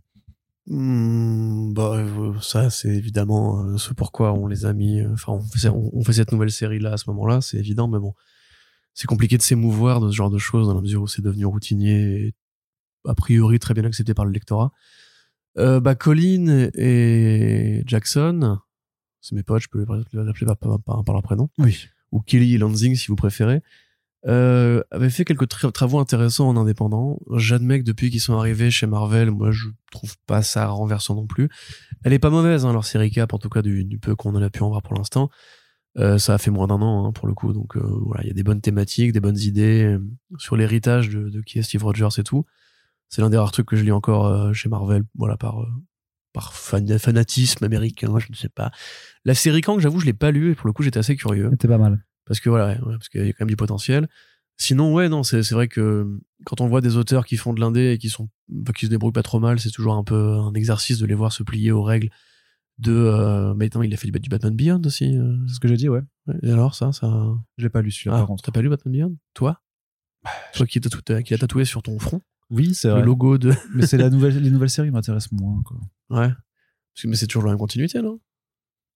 Je sais pas, j'ai pas lu. Ah oui, bah, je suis con. Euh, voilà. Mais donc ouais, non, non, bah très bien pour euh, très bien pour pourquoi? Très bien pour qui d'ailleurs Arnaud qui ne sait Ah, pas. pour les fans, mais après moi je me demande vraiment si ça va se vendre de ouf. T'as des sushis sur tes chaussettes, c'est incroyable, Oui, tout à fait. incroyable. Pas des vrais, hein, Oui oui, il a pas collé des sushis sur ses chaussettes. c'est un nouveau style. Non, mais euh, je me demande vraiment parce que là, enfin, je trouve pas. Enfin, euh, après, c'est vrai qu'ils ont, ils ont, ils ont dans, dans, le, dans le texte, ils ont décrit quelque chose comme un croisement à la, Impito- à la impitoyable, le film avec Clint Eastwood, pour le côté western un peu, un peu vénère et, euh, et euh, Next Wave, je crois. De. Ouais, ouais. Euh, je vois pas du tout comment tu mélanges ça. hein. Bah moi, je Même ça, elle est im- impitoyable dans l'univers des gardiens, euh, parce que c'est pas un Old Man Quill ou un truc comme ça là. Non, non, non. euh, mais ils seront sur une planète désertique, j'imagine. Ok. Bon, pourquoi pas un petit western spatial, effectivement, ça, ça donne des bonnes choses, mélanger le western avec euh, le, la science-fiction en général. Bah, je trouve que le, je trouve que le Star Lord en chapeau de cowboy et euh, machin, il a quand même une petite, une bonne petite dégaine. On peut penser un peu à Borderlands aussi. Ouais, il y a carrément un look Borderlands, euh, effectivement, dans le côté euh, désertique. C'est fou euh, quand même. Tu fous, un, tu fous un chapeau de cow-boy à n'importe quel mec qui a un masque robotique et ça rend bien. Ouais. Il y, a, il y a des évidences comme ça, c'est curieux. Des même. évidences de design, ouais, de cara design, euh, effectivement. Très bien. Bah écoute, voilà, on en a fini pour la partie comics. Donc on va pouvoir passer à la partie écran. Mais d'abord, mais d'abord, celle qui était attendue, réclamée depuis, Depuis- de nombreuses depuis émissions. Donc la, mois, la blague de la grosse mythe. Qu'est-ce que c'est, Corentin? Alors en fait, c'est un. J'ai peur. Mais je sais pas si tu vas rigoler, c'est ça qui me Non, fait je peur, pense pas, en plus. je, je prendre un gros, je vais me prendre un, je vais me prendre un gros beat quoi. Bah du coup c'est euh, c'est un, pote qui reçoit un coup de fil d'un d'un de ses d'un de ses amis et qui lui dit mec faut que tu viennes chez moi absolument faut que tu viennes là j'ai un truc à te montrer tu vas voir c'est complètement dingue viens. Alors son pote il fait ok tu vois et il va chez son il file chez son pote il arrive. Donc il lui demande bah alors qu'est-ce qu'il y a? Et donc là t'as son ami qui lui fait bah écoute je suis tombé euh, sur une lampe là et il y a un génie. Euh, et il exauce des vœux et en fait il peut t'exaucer un vœu aussi à, toi si tu le testes. Faut vraiment que tu, tu le fasses et tout c'est incroyable. Il va vraiment pouvoir te réaliser n'importe quoi. Euh, il fait mais qu'est-ce que tu me racontes là? Tu me dis des conneries mais si regarde la preuve. Regarde va dans le placard là ouvre la porte. Il y a une énorme mythe dedans et tout ça tu vas voir. Donc le gars il y va il ouvre la porte du placard. Effectivement t'as une gigantesque mythe dedans. Tu vas refaire direct tu fais oh putain c'est quoi ce truc et tout. Et il dit bon ok ouais bah ok j'en crois pas mes yeux euh, vas-y euh, amène-moi ton génie. Donc ils vont dans l'autre pièce. Et donc là effectivement t'as t'as le génie qui est là et qui lui dit euh, bonjour je suis le génie je peux t'exaucer un vœu. Alors demande-moi ce que tu veux. Alors là le mec il se il fait Hmm, ah je sais je voudrais un milliard.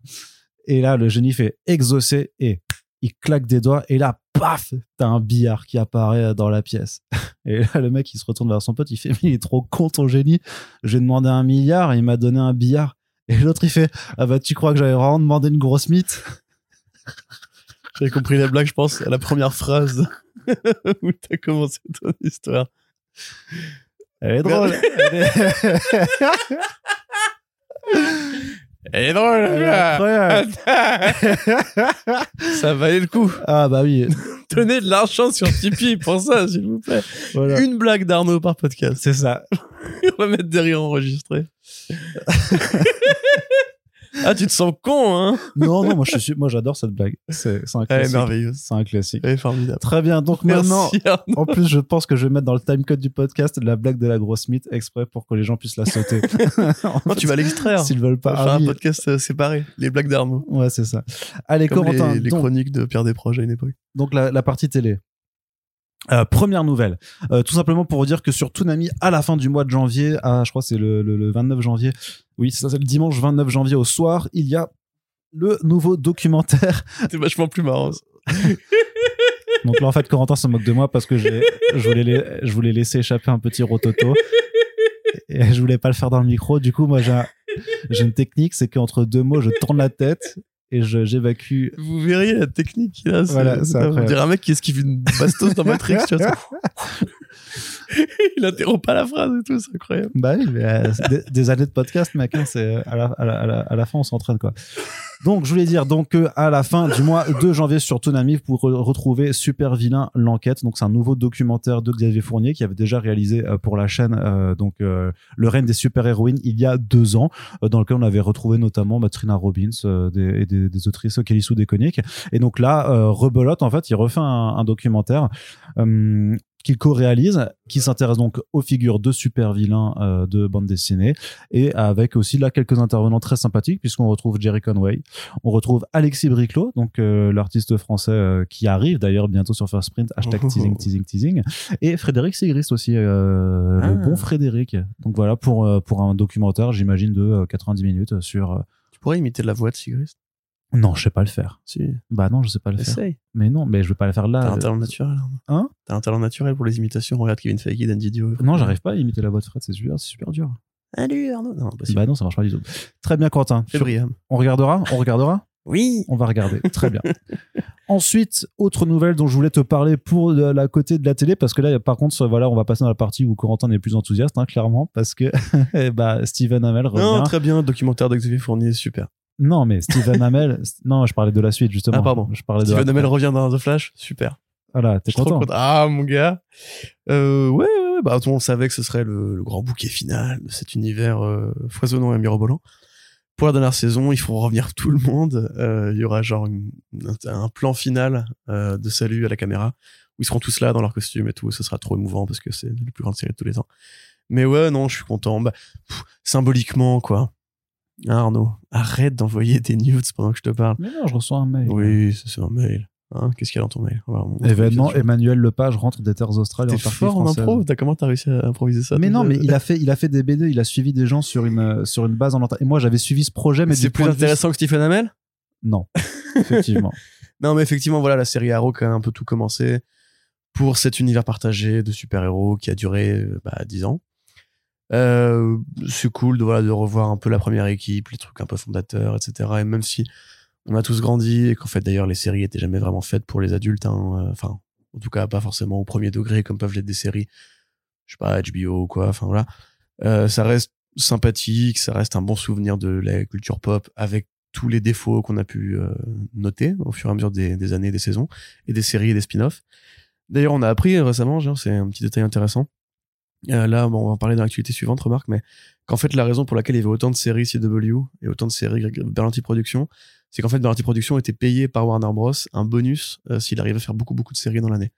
Ce qui explique pourquoi euh, Black Lightning, ce qui explique pourquoi Black Widow, euh, Black Widow, Batwoman, ce qui explique mais pourquoi ils ont pas annulé Batwoman après le départ de, oui, Ruby Rose. Merci Ruby Rose, je savais qu'il y avait un rose quelque part. Euh, voilà, en fait, c'était vraiment une usine parce que c'était une usine. Elle était payée à produire, à produire, à produire, et que la qualité ou que le contrôle créatif n'a jamais, été vraiment très euh, pointilleux parce que simplement, bah, le, but c'était de remplir la grille de Netflix en échange d'un gros chèque. Donc euh, voilà, c'est quelque part un peu cynique, mais bon, entre guillemets, ça a permis de créer un univers de super-héros qui était riche. Plus riche qu'en tout cas que les univers de super-héros de DC au cinéma. C'est malheureux, mais c'est comme ça, c'est la vérité. Euh, donc c'est un peu triste que ça s'arrête, même si en même temps, je pense que euh, ça manquera pas non plus énormément. Il y aura d'autres univers après, parce que Berlanti Productions va continuer à travailler. Il y aura d'autres spin-offs de- d'autres séries euh, et il y aura probablement même d'autres caméos, j'imagine vraiment à terme de Stephen Amell et de Grant Gustin parce que Tu crois? Berlanti Non. recycle tout. Mais non, mais cet univers, c'est la fin, là, c'est la, c'est la conclusion. Il y a une technique déjà dans les séries Berlanti, c'est que les parents sont toujours joués par ceux qui jouaient les personnages de la, la génération plus tôt. Dean Kane euh, qui jouait euh, la le génération plutôt, de- c'est ceux qui ont grandi avec Walt Disney, c'est ça? Plutôt. Le chien. ou le mec qui jouait Flash dans la série des années 90, qui jouait euh, Jay Garrick dans euh, la série euh, The Flash, tu vois. Ouais. Ils vont le refaire avec Amel et ils vont le refaire avec Gustin aussi. Maintenant, c'est des légendes du de la, de la, de la CW et de Berlanti Productions et de, des adaptations de super-héros. Ouais. On aura sûrement même un petit caméo de Grant Gustin dans le film The Flash. Non, je Non, mais non. Non, ça, c'est à sens- unique, à mon avis. Oui, oui. Mais il les replacera quelque part. Techniquement, euh, Superman et Lois, ça appartient à la même cosmogonie. hein. Ouais, mais c'est sur une autre terre et ils ont quand même abordé maintenant une, une rotation super différente, même en termes de réal, de de- Oh, d'intensité. tu sais, le naturel revient au galop. Et... Moi, franchement, euh, j'ai du mal Non, à croire qu'il fera pas ça plus tard dans un autre euh, standard. Non, j'ai vraiment du mal à, à y croire. Actualité suivante. Bah, c'est donc euh, Greg Voilà. Berlanti euh, Mais qui, dis- non, signe, qui signe un, un gros contrat avec Warner Bros Discovery pour Voilà. continuer à produire des séries. Parce en qu'on en fait, parlait au dernier podcast de ça, justement. Mm. Et en fait, bah, David Zaslav, visiblement, était un grand fan de l'univers de Arrow. Puisqu'il a vraiment dit, ce mec, euh, c'est un fournisseur de talent, c'est un génie, c'est un mec loyal, sincère, honnête et tout. Il lui a brossé bien euh, les, les godasses. Et ils ont signé un très gros contrat qui fait que maintenant Berlantis, enfin, Berlanti Prod, sera euh, exclusif euh, Warner pour les séries télé. Déjà, c'est première nouvelle, tu vois. Et qui va fonctionner comme un petit studio euh, indépendant. Bon, a priori sous la houlette de Gunn quand même, parce que normalement Gunn super- supervise aussi les séries télé. Je vois mal comment les deux vont se répondre parce que c'est quand même pas exactement la même école de, Bah, de travail. Très drôle, très drôle, très très drôle. Par Arnaud. mail. Incroyable blague. Alors là, pour le coup, comment ils vont se répondre? Euh, Par mail, par Slack, par WhatsApp. Donc, tu, tu veux pas interagir avec moi sur la... Parce que là, je fais que des monologues, toi, Ouais. t'attends. Ouais, mais c'est les... j'ai décidé qu'aujourd'hui je te laisserai Après, monologuer. tu fais des monologues et je fais des blagues pourries, donc du coup, ça marche pas. Non, non, bah non, ça marche pas. Parce que c'est moi qui suis drôle. On te répond pas bien par mail. Eh, lol, eh. Vire tes pieds de mon visage. Donc, casse les couilles avec tes pieds de hobbit de merde, là. Donc, donc tout ça pour dire. Non, mais quand même, c'est une grosse actu, là. Allez, on- un, un- un peu de sérieux. Euh, donc ça veut dire que déjà, il y aura d'autres séries Berlanti Productions à l'avenir, et y compris chez DC, puisque c'est un peu sa force. C'était euh, justement d'avoir créé l'univers ça- Arrow. Sachant que Berlanti, beaucoup reconnaissent là-dedans en fait l'image des séries CW, euh, Flash, Arrow et tout ça. Il y a aussi à côté Doom Patrol, il y a aussi justement Superman et Lois, donc il y a aussi des choses qui sont qualitativement plus intéressantes. Oui, oui, bien sûr, mais par contre, il y a quand même des codes euh, en commun. Tu vois, il y a, il y a des- il y a des axes chez Berlanti, la diversité, par exemple. Oui. Euh, les triangles amoureux, ça continue à exister encore aujourd'hui. Hein, Oui, euh, oui. Voilà. Euh, Cette espèce d'esprit familial et groupement qui fait qu'il n'arrive jamais à se concentrer sur un seul héros et qu'il faut toujours qu'il crée une famille autour, etc. Ça, c'est une façon de travailler, une façon pardon, de procéder qui va continuer. Et même quelque part la révérence aux comics. Alors avec 3 francs 6 sous en général. Bon, il y a quand même des meilleurs effets spéciaux dans Superman et Lois, on est d'accord. Euh, qui parfois est supérieur à ce qui à ce qui se fait au cinéma. Enfin, en tout cas, il a, il a pas peur des concepts abstraits et, et bizarres. Ça, ça va continuer. Et quelque part, bah, on peut se demander si ça va pas être lui, justement, le capitaine de DC Studios pour la télévision. Même s'il y aura d'autres produits à côté, parce que Peacemaker va continuer. Il y a les deux séries de James Gunn qui sont en développement. Euh, Gunn lui-même a une petite école de gens qu'il a formés, bah, les mecs de Brightburn, par exemple, qui pourront développer des produits à côté, etc. Mais on va quand même avoir une survivance de l'esprit, justement, CW, en tout cas, Berlanti CW, chez euh, DC Studios. Bah, faut, faut voir en fait si justement c'était plus parce que c'était euh, marketé pour le public supposé de la CW que ça avait cette gueule-là. Ou est-ce que c'est vraiment l'esprit de Berlanti? Parce que maintenant que c'est chez Warner Bros. Discovery, si on lui dit maintenant en fait tu vas faire ces séries-là pour un public, pour une autre tranche d'âge ou pour un autre truc, peut-être que justement il va corriger les choses et que en fait on va s'apercevoir qu'en fait l'esprit euh, CW des séries Berlanti c'était vraiment à cause de l'aspect CW plus que de celui de Berlanti. Mais je vois ce que tu veux dire, mais à mon avis, c'est prendre le problème à l'envers, en fait. C'est qu'on va lui demander de refaire ses tranches d'âge, à mon avis. Euh, parce que, regarde, quand Ah. tu prends Chilling Adventures of Sabrina, bah, bon, c'est Roberto Aguirre Sacasa et tout, mais, mais qui vient de Glee et tout. Mais, euh, je veux dire, ça reste des codes Berlanti, tu vois. Encore une fois, triangle amoureux, famille, machin et tout. Et c'est une série Netflix quand même. Après, Berlanti a pas inventé les triangles amoureux. Les, non, les mais c'est son hein. domaine d'expertise. Tu vois, le film Love Simon qu'il a réalisé, c'est un truc adolescent. C'est une romance, et tout. Tu vois, donc euh, à mon avis, il est identifié là-dessus. Euh, ça veut pas dire qu'il fait que ça, mais il est- identifié là-dessus. Et il n'y a pas de raison qu'il ne se serve pas de cette force-là, parce que je pense que Warner considère que c'est une force. Il y a d'autres héros euh, jeunes à faire. Il y a toute une ligne de version juvénile de la de l'univers DC qui a été développée. Moi, je vois pas en fait pourquoi euh, Warner Bros se passerait en fait d'un truc qu'il sait faire, qu'il maîtrise et qui a prouvé que ça, ça trouvait son public. Tu vois, parce qu'évidemment, il pourrait faire des séries d'un coup Dead Sirius pour adultes, euh, faire un Constantine super vénère qui fume et qui tue des gens. Mais en même temps, pourquoi faire? Parce que ce qu'il a fait jusqu'ici, ça a de trouver son public. Ça crée des cosplays en convention, ça vendait du merch. euh. Donc à un moment donné, tu vois, moi je dis que ça, je pense que ça va continuer. Après, sous des formes X ou Y, peut-être que ce sera un peu moins tard ou qu'il y aura moins de- d'épisodes filler, des saisons plus courtes, ça c'est sûr, de toute façon, qui vont fermer un peu le robinet au niveau du budget des spin-offs et compagnie. Mais je pense que non, on va, on va continuer à avoir cette façon de faire à la Arrow qui est peut-être un peu mieux, hein, on ne sait pas. Mais regarde, bah, Titans, regarde, c'est une série qui typiquement euh, euh, est sombre dans la, ton- dans la tonalité, mais qui est très CW compatible.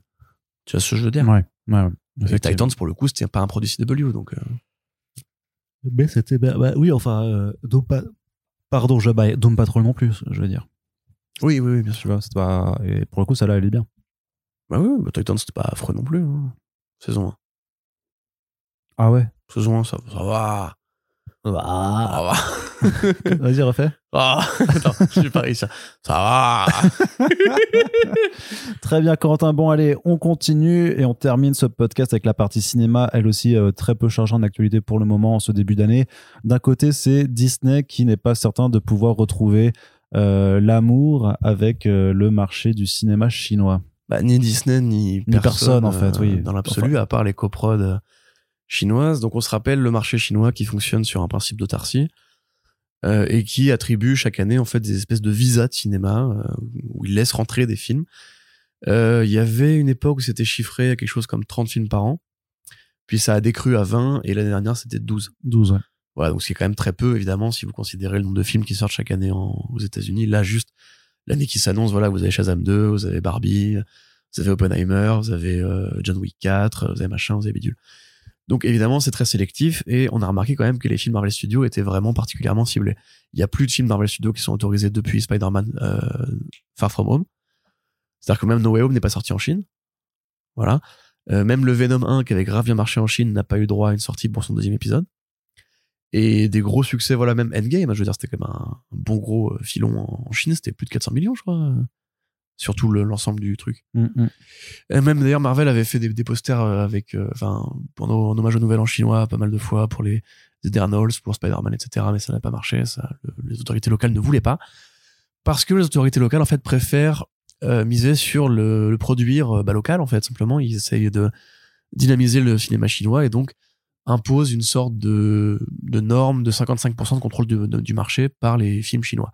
Le problème, c'est que bah, le Covid est passé par là et a mis un coup d'arrêt à pas mal de productions chinoises qui, bah, du coup, ne pourront pas sortir au cinéma parce qu'elles ont été retardées, il faut les retourner, il faut les finir, etc., etc. Les exploitants se- s'en plaignent en expliquant que, bah, du coup, il va y avoir des semaines ou des mois où il n'y aura pas de nouvelles sorties. Si on bloque les films américains. Donc, à côté de ça, le gouvernement leur demande d'ouvrir plus de cinéma aux grandes chaînes parce que bah, les salles de cinéma, ça attire des gens, ça fait passer le commerce, euh, ça fait des sorties familiales, ça fait machin, ça fait bidule, ça fait de la vie, en fait, simplement, ça fait de la culture, ça fait du lien social. Donc, ils demandent aux exploitants d'ouvrir plus de salles, mais en même temps, les exploitants n'ont pas de films à proposer. C'est ça. Donc, ce qui se passe, c'est que, en plus, ça, bon, là, c'est externe au monde du cinéma, mais le congrès national du Parti communiste, euh, le congrès, oui, c'est le Parti communiste chinois, a eu lieu euh, l'année dernière, je crois. Et les sentants du parti euh, ont eu lieu aussi euh, à cette période-là. Ce qui fait qu'il y avait une période d'instabilité où, en fait, il fallait faire propre parce que, du coup, le gouvernement profitait pour revoir un petit peu tous les échelons, etc. Et que donc, tout le monde avait un peu peur d'être le mec qui prendrait la décision d'ouvrir trop le parc de films en parallèle de quoi il y a les tensions entre les États-Unis et la Chine par rapport à Taïwan, par rapport aussi aux enquêtes Covid, et par rapport bah, aux interdictions de vol entre la Chine et les États-Unis les autres pays qui refusent d'accueillir les, les touristes chinois qui n'ont pas un test SARS-CoV-2, donc euh, enfin test Covid. Donc euh, voilà, ça fait, ça fait beaucoup de choses et on sait que la Chine se sert beaucoup de, de son industrie en général, pas que des cinémas, comme un levier diplomatique pour pour faire chier en fait simplement. C'est vous, vous refusez nos touristes, donc Oui, pour mettre la pression. ouais, voilà, bien c'est ça. Donc, on va pas accueillir vos, vos produits, on va boycotter, boycotter telle marque, etc., etc. Donc ça, c'est très fréquent, c'est très régulier. Et le fait est que actuellement, il y a une sorte de léger réchauffement des tensions, apparemment, de ce qui, de ce qui a l'air de, de, de se présager, où Xi Jinping bah, a l'air plus accueillant, enfin plus sympathique envers euh, Joe Biden. Et parce que Xi Jinping est plus sympathique envers Joe Biden, Marvel Studios pourrait être implanté- en Chine. C'est complètement bizarre. Mais donc voilà, euh, a priori Bob Iger, maintenant qu'il est revenu, euh, devrait y aller. Aller sur place, serrer des paluches, dire je suis Bob Iger, je suis Disney. Euh, venez, on bosse ensemble. Petit film. hein, Euh, eh, dans le eh, territoire. tu fais un petit, un petit Petit Spider-Man. petit là. Ils ont- vous en avez un de retard en plus, hein. Cadeau, vas-y, viens. C'est- Mais tu vois, en ils le ressortent, ils, ils vont le sortir un Ah bah an oui, après. ça, bah, si jamais ils ont l'autorisation, évidemment. Euh, Sony fera tout pour. Hein. Ouais, c'est sûr. En plus, ils ont Spider-Man, c'est très gros en Asie. Mhm. C'est l'un de leurs personnages préférés. Euh, mais au-delà de ça, tu vois, Avatar, la voix de l'eau, est sorti en Chine. Et il fait ses 200 millions, Pépouze, le vent dans le dos. Les Chinois sont encore amateurs de produits américains, euh, même si ça commence un peu à se tarir, parce que mécaniquement, à force d'en être privé, soit j'imagine Bah, tu qu'ils piratent passes, comme oui. tout le monde, hein, mais oui, puis euh, tu t'en passes sinon. voilà, tu t'en passes. Et en plus, bah, les Chinois font aussi des gros blockbusters, alors de propagande, hein, euh, trucs sur la montagne bidule, etc., ou les gros, euh, les gros héros, d'a- les, gros- les gros héros d'action euh, chinois qui défoncent des gueules et tout. Mais à côté de ça, bah, il y a quand même un imaginaire qui manque, une richesse dans la science-fiction qui manque, enfin plein de produits qui manquent. Et vu que la plupart des plateformes sont interdites en Chine, parce qu'il n'y a pas le contrôle du gouvernement, euh, on peut un peu se poser la question de, effectivement, si jamais Iger n'arrive pas à déverrouiller le, le précieux sésame, est-ce que bah, les, les- les Américains en général vont pas renoncer simplement? Parce que The Batman est sorti en Chine, par exemple. Il a Il a fait marché. 25 millions. Mm, C'est mm. ridicule. Bah, après les. C'est le- gaguesque par rapport aux 200 millions de Venom, tu vois. Ouais, ouais, bien sûr, mais euh, après les euh, les cinémas étaient pas bien ouverts ou je sais pas, enfin le contexte de sortie, c'était pas un peu chaud en Chine à ce moment-là? C'était mars 2022. hein. Ça commençait déjà à aller Ouais, mais il y avait pas une recrudescence Après, et des salles qui avaient fermé justement. parce qu'il j'allais dire les trucs les chiffres on n'a pas le droit de dire ça mais les chiffres que donnent les autorités euh, de santé chinoises sont pas forcément les bons tu vois. Quand tu vois tout- toutes les maps monde qui listent le nombre de contaminations et de morts du Covid la Chine doit être en 7e 8e voire 10e place.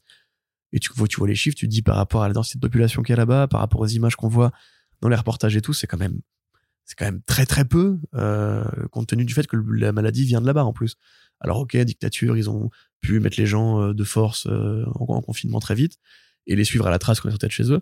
Très bien, je veux bien, mais à mon avis, c'est compliqué de savoir en fait, même aujourd'hui, euh, parce que là, tu vois par exemple le Japon et la Corée du Sud, du coup, n'autorisent plus les touristes chinois en considérant que bah il y a une vraie reprise grave Oui, de la pandémie. reprise, ouais. Et le gouvernement dit pas du tout, voilà nos chiffres, ils sont pas si graves que ça et tout. Donc en fait, tu sais pas exactement où est-ce que tu- sur quel pied danser quoi. Euh, c'est ce que disait d'ailleurs euh, l'analyse du Hollywood Reporter qui disait que c'est on peut pas en fait se fier actuellement au- aux chiffres de la pandémie et qu'en fait ça va avoir un impact sur la fréquentation des cinémas. C'est comme ça et que là avec le nouvel an qui arrive, nouvel an chinois, les gens ils sortent, ils font la fête, ils vont pas faire gaffe, tu vois. Donc euh, par exemple Ant-Man and Ant-Man and the Wasp qui sort le 15 février à l'international, euh, ça veut dire qu'il sortirait deux semaines après euh, le nouvel an chinois, donc à une période ou trois semaines plutôt à une période où potentiellement il y aura un nouveau pic pandémique, une nouvelle vague de contamination, et donc est-ce que les gens auront envie d'aller au cinéma? Est-ce que même le gouvernement va parce pas refermer le les droit, salles? ouais. Tu vois, donc euh, c'est pas le bon moment. En plus, accessoirement, quand tu reprends après trois ans sur Marvel Studios, reprendre avec Kang quand t'as pas vu la série Loki, euh, ça me paraît un peu tambax. Donc je sais pas si c'est le bon moment en fait pour y aller. Hmm. À mon avis, on sait que The Meg 2 va y aller parce que The Meg 2 c'est une, co- une coprod euh, sino-américaine. Bravo à Statham qui continue à exister en Chine. C'est on est fiers de toi mon grand. Mais sinon à part ça, ouais, il y a pas beaucoup de prod de cette année. euh. Je crois que les John Wick sont encore autorisés là-bas. Euh, les Fast aussi, il me semble. Oui, oui, Fast euh, 10, oui. Top Gun, il avait eu le droit, il me semble aussi, parce qu'ils avaient viré le logo euh, de Taïwan du, du blouson de, de euh, Maverick. Ils ont vraiment dû faire ça, c'est un Ouais, truc je de sais, fou. je sais. Mais euh, voilà. Et puis, bah, dans l'année, là, pour DC, je vois très mal pourquoi Shazam aurait le droit quand Black Adam n'a pas eu le droit. Aquaman, il y aura droit sûrement. Aquaman, c'est possible, parce que c'était pareil, c'était plus de date. 200 millions. Ouais, euh, ça, ça va faire un, un- presque non, un non, quart non. euh, ou un tiers du box-office. ouais, euh, entre le quart et le tiers, ouais, c'était ça. Mm.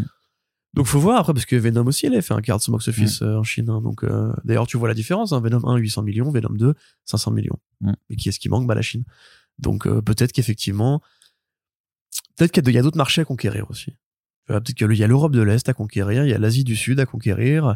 Non mais je veux dire à une époque quand même, on a mis des acteurs chinois euh, comme Fan Bingbing et tout, où on a, fini- on a mis des scènes spécifiques aux versions chinoises des films comme Iron Man 3 où le mec lui enlève son cœur en, en, en réacteur ARK, c'est un scientifique chinois, enfin c'est un médecin chinois et tout. peut-être le marché indien, j'en sais rien. Ils sont très nombreux aussi, ils consomment, ils ont de l'argent, c'est un pays en développement, même un pays développé maintenant. Il y a d'autres pays que tu peux essayer de séduire. Je sais euh, pas si en termes de, mais après ils ont leur propre industrie cinématographique. Oui, oui, c'est euh, sûr, oui, c'est sûr. Ben justement, ils ont des vedettes que tu pourrais. Il y a des personnages indiens en comics aussi. Il y a des rapprochements qui existent. Bah, ils je veux l'ont fait avec Eternals. oui, hein, oui. Bon, c'est vrai qu'effectivement, c'était. Et en plus, c'était vraiment une façon très grossière pour le coup de Mm. comprendre euh, l'industrie du divertissement chinois euh, indien. Mais après, encore une fois, l'Amérique du Sud, par exemple, tu vois, je. Ah, ça ils sont en train. Ouais. Les héros latinos là. oui, euh, mais qui, pas un héros brésilien, par exemple. Hein un héros brésilien, par exemple. Ça, ça va se faire, mais ils pays déjà du Sud. Blue Beetle. euh, T'inquiète pas, tous les héros latinos là, c'est en train d'arriver à cause de ça quoi. Parce qu'ils ont compris qu'il y avait un nouveau parc d'exploitation aussi euh, en termes de public. euh. D'ailleurs, même sans faire dans capter. latino, hein, juste une, une esthétique musicale un peu plus latino avec une star qui pourrait te faire la Ah, promotion. Wakanda Forever. Voilà, exactement, crois, tu vois.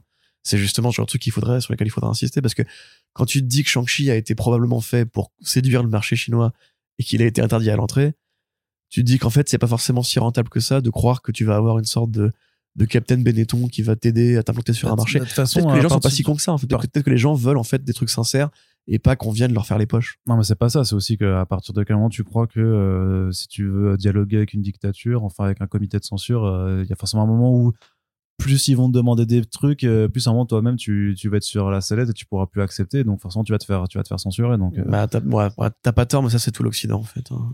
C'est bah, si du coup, euh, enfin tout- c'était très drôle. parce que c'était incroyable. Toutes les boîtes ont été en Chine pour euh, profiter de ce système dictatorial.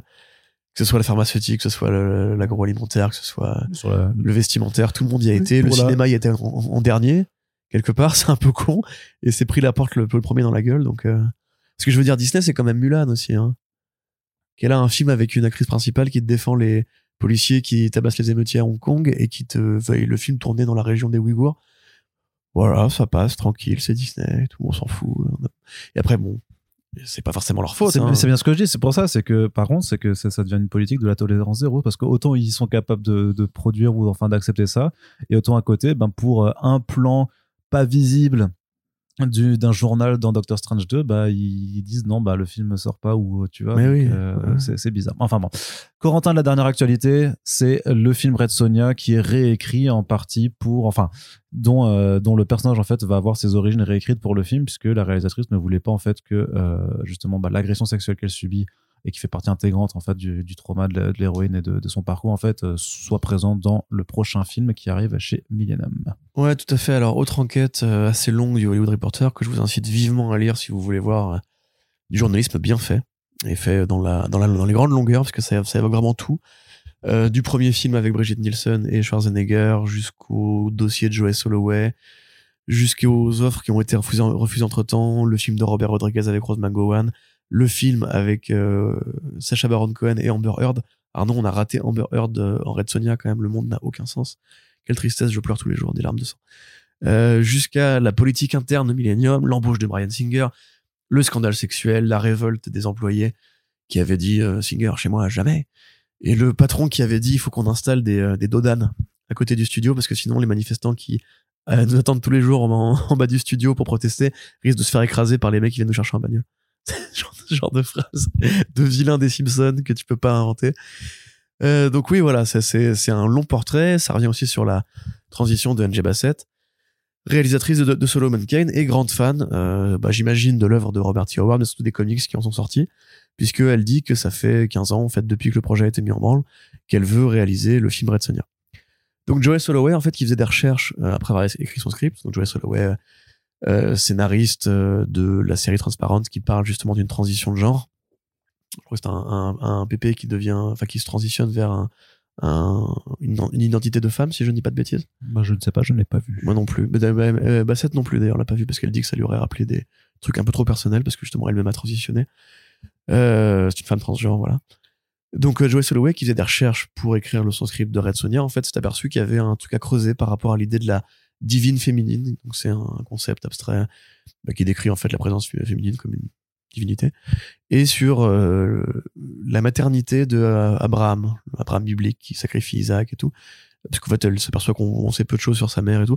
Donc elle a fait une, elle, elle a quitté le rôle de réalisatrice de Red Sonia pour faire une série documentaire sur ce sujet précis parce que c'est une enfin, c'est un point une créatrice créatrice euh, extrêmement militante euh, sur les sujets de l'identité, sur les sujets de la non-binarité. Au départ, c'était Jill Soloway, puis après, c'est Joey Soloway depuis que elle est devenue non-binaire. Et en fait, cette piste-là qu'elle avait développée dans le script de Red Sonia n'intéressait pas du tout MJ Bassett, qui est plutôt conservatrice par rapport justement au rôle du cinéma en tant que vecteur d'aventure et de, de, propos plus digestes. Elle dit que euh, l'identité de genre, la, thématique de la sexualité en politique, etc., plutôt la politique de la sexualité, euh, c'est pas un truc qui est intéressant pour un personnage comme Red Sonia. Elle préfère parler de réchauffement climatique apparemment. L'allégorie du film Red Sonia sera celle d'une personne qui lutte dans un monde en plein effondrement. Donc voilà. Euh, effectivement, le viol ne fera pas partie de l'histoire. Donc on se rappelle Red qui vit avec sa famille dans une petite maison euh. Euh, des, barbares, euh, enfin des maraudeurs viennent taper à sa porte, buter sa famille et l'un d'eux la viole. Ce enfin, après quoi, une déesse apparaît et dit à Red Sonia, tu ne seras plus jamais aimée, entre guillemets, ou conquise par aucun homme, en échange de quoi tu recevras mon super pouvoir euh, de barbaresse trop stylé. Et c'est pourquoi, c'est pour ça aussi que Sonia n'a jamais d'aventure euh, sexuelle, parce que, bah, en fait, aucun homme n'est digne d'elle depuis qu'elle est la plus puissante. Donc, euh, voilà, effectivement, c'est une version très à l'ancienne de l'origine du personnage féminin, et MJ Bassett dit que le viol n'est pas un bon motivateur à une intrigue et un personnage, tu, tu peux pas créer un personnage fort parce qu'elle a été violée, c'est bête, c'est c'est vain, c'est trop rapide et compagnie. Donc il faut trouver une façon différente de nourrir ce personnage, de nourrir sa motivation à aller à l'aventure. Et donc bah, elle va retirer ce critère-là. J'ai pas regardé honnêtement s'il y avait eu des commentaires en mode ouin ouin, on m'a détruit mon enfance avec la culture wokiste et compagnie. Je sais pas, j'espère que non. Euh, parce que si, si, vous êtes si vous êtes à réclamer des viols pour, euh, enfin je dis vous, pas vous évidemment, mais si les fans de Red Sonia sont sont à réclamer des viols par authenticité artistique euh, il y a peut-être un problème dans l'énoncé. Mais donc voilà, Bassett euh, qui a l'air effectivement d'avoir toute euh, licence sur le produit. le reportage qui est fait du Hollywood Reporter dit que c'est vraiment elle la capitaine, que Millennium après le scandale Singer et après le départ de Soloway, ils sont calmés, ouais. se sont calmés et en fait on a envie de la laisser bosser. C'est pas un gros budget, c'est tourné en Bulgarie, dans les petits villages à côté de la capitale. beaucoup d'effets spéciaux pratiques apparemment, très peu de fonds verts, très peu d'images numériques. On garde le bikini métallique. Euh, pas de Anna John Kamen comme on l'avait dit parce que bah en fait ils se sont dit que ce serait plus économique et aussi parce que ce serait l'occasion de présenter une nouvelle tête au public euh, des fans de série B qui, qui consomment du Millennium. Donc ils ont été prendre Mathilda Lutz que tu aimes bien et euh, elle a pris 13 kilos de muscle pour le rôle apparemment. Mazette c'est beaucoup voilà. quand même. Donc voilà, voilà, voilou. Tu, tu me posais la question avant ce, avant ce podcast, est-ce que ça va être bien Red Sonia Moi j'ai envie de te répondre que ça peut être une série B sincère ce qui est déjà pas mal. J'adhère pas à tout ce que dit Bassett dans son dossier, et même je pense qu'elle a une vision de l'identité de genre qui est biaisée parce qu'elle-même est dans un statut très particulier, très privilégié, enfin pas privilégié justement, mais très particulier qui, à mon avis, il a pas envie d'aller là où on l'attendrait. C'est ce qu'elle dit dans, dans quand la, journaliste lui dit, c'est quand même curieux de faire une histoire sur un personnage féminin aussi fort et avec une telle histoire sans aller vers un propos sur la féminité. Et elle dit effectivement, c'est très curieux. Elle dit, je l'admets, il y a un problème dans l'énoncé aussi. Voilà. Donc on pourra voir ce que ça donne en tout cas beaucoup jouent. Euh, je sais pas quoi en attendre très honnêtement en fait. Chaque année on a le Hellboy, le bah, le Conan le barbare hein, de Millennium aussi avec Momoa, rappelle-toi. Le Morbius. Le euh, Morbius. J'espère que ce sera pas un Morbius. J'espère que ce sera plutôt un bah, un Hellboy, tu vois pour le coup. Juste avec Mathilde Allout, ça devrait le faire quand même quoi. Ouais. C'est totalement objectif. Bah, son précédent film dans Revenge, elle fait que déboîter euh, les gueules des mecs qui l'ont agressé. Donc bon, là, t'enlèves le côté agression, mais finalement, en fait, elle va, refaire, euh, elle va refaire ce qu'elle sait faire, quoi. Dans le film précédent d'MJ Bassett, t'as, merde, aide-moi, aide-moi, Transformers, euh, Megan Fox, voilà. Megan Fox qui va chasser du, du, du, braconnier en Afrique et qui pète des gueules et voilà, enfin, c'est très premier degré, hein, pour le coup.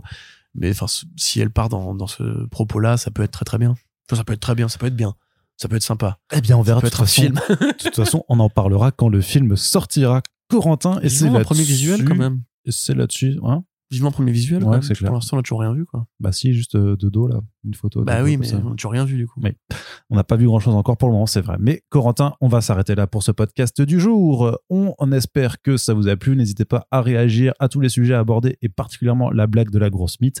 On espère que l'émission vous plaît et on vous rappelle que en plus du Tipeee, vous pouvez partager les podcasts, commenter, euh, voilà, les, poster sur les réseaux sociaux et mettre des petites étoiles sur les applications de euh, d'écoute de podcasts pour nous soutenir.